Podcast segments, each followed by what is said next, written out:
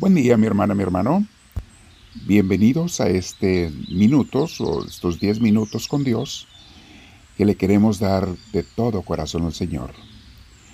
Dedícaselos. Mientras con más amor lo hagas, más amor recibirás de Dios también. A Dios le interesa mucho el cómo le expreses tu cariño, aunque no sea con palabras, sino con el corazón. ¿Qué le expresas? Dile, Señor, con amor te dedico estos minutos. Son para ti, mi Señor. También es tiempo para relajarnos porque le entregamos todo al Señor. Cualquier problema o preocupación que todos tenemos de una u otra forma, ponlo a los pies del Señor en la oración. Olvídalos durante este tiempo y muchas veces te vas a dar cuenta que al final Dios te ha dado la paz para ellos y te ha dado la luz para ellos pero déjaselos a Dios.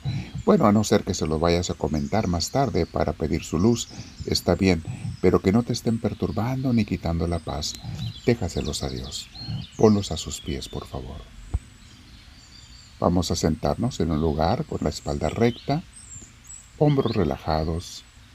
Si tienes audífonos, póntelos y cierra tus ojos también si puedes. Y vamos a respirar profundo con mucha paz, tranquilidad y serenidad. Respira profundo con la gracia de Dios. Lo hacemos varias veces para comenzar la oración. Inhalas despacio, mantienes el aire un par de segundos y exhalas despacio. Invitamos al Espíritu Santo, ven Espíritu de Dios, tómame, lléname, te lo pido. Muéveme tú, Espíritu Santo. Bendito seas, mi Señor. Hoy vamos a meditar, mis hermanos. El tema se llama La mejor familia para compartir esta Navidad. Las familias no son perfectas, mis hermanos, ninguna lo es. Y yo siempre les aconsejo que hasta donde se pueda, se reúnan las familias para compartir una cena de Navidad. Pero muy importante, que hagan una oración juntos, que lean quizá el pasaje del nacimiento de Jesús y los pastores cuando fueron invitados a adorar al niño Dios. Lo encuentran muy bellamente narrado en el Evangelio de San Lucas, capítulo 2, versículos del 1 al 20. Lean ese pasaje, mis hermanos, juntos, en familia, antes de cenar. Medítenlo, ¿por qué no? Compártanlo durante la cena, platiquen de ello. Verán que la cena transcurre en mucha más paz y alegría y en mucho más luz espiritual si hablan de ello durante la cena, para comentarlo. Pero bueno, volviendo a lo que estamos meditando, las familias, mis hermanos.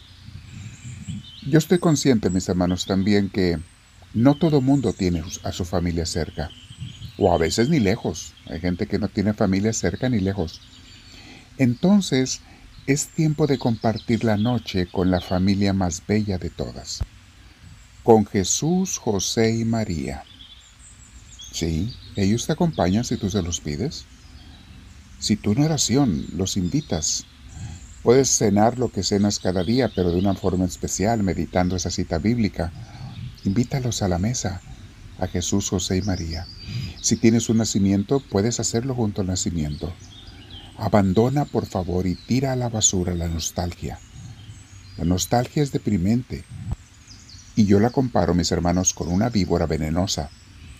Si tú la dejas que te muerda, te va a causar mucho daño. Mejor cambia tu nostalgia por amor con Dios.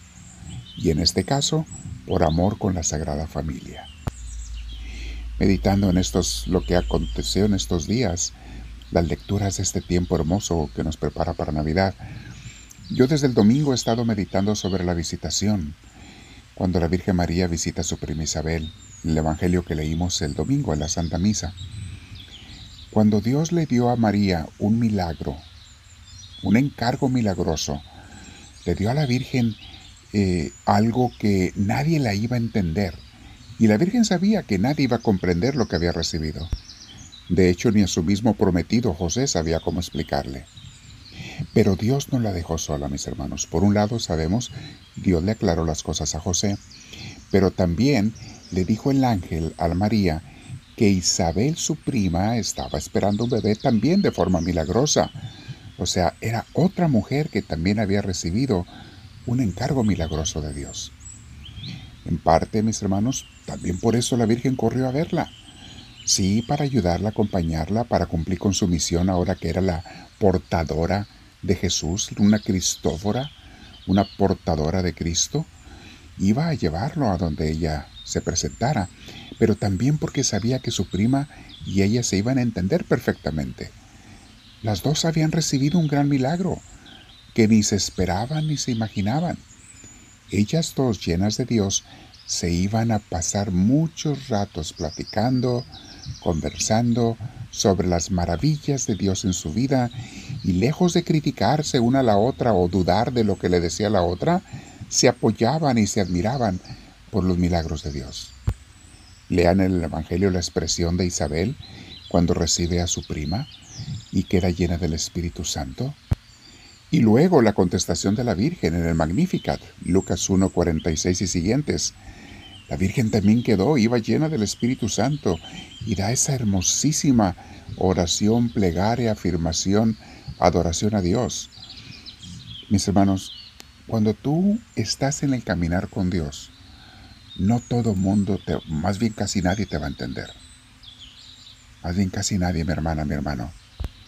Pero Dios nos pone a personas en nuestro caminar espiritual que sí nos entienden y a las que nosotros también entendemos.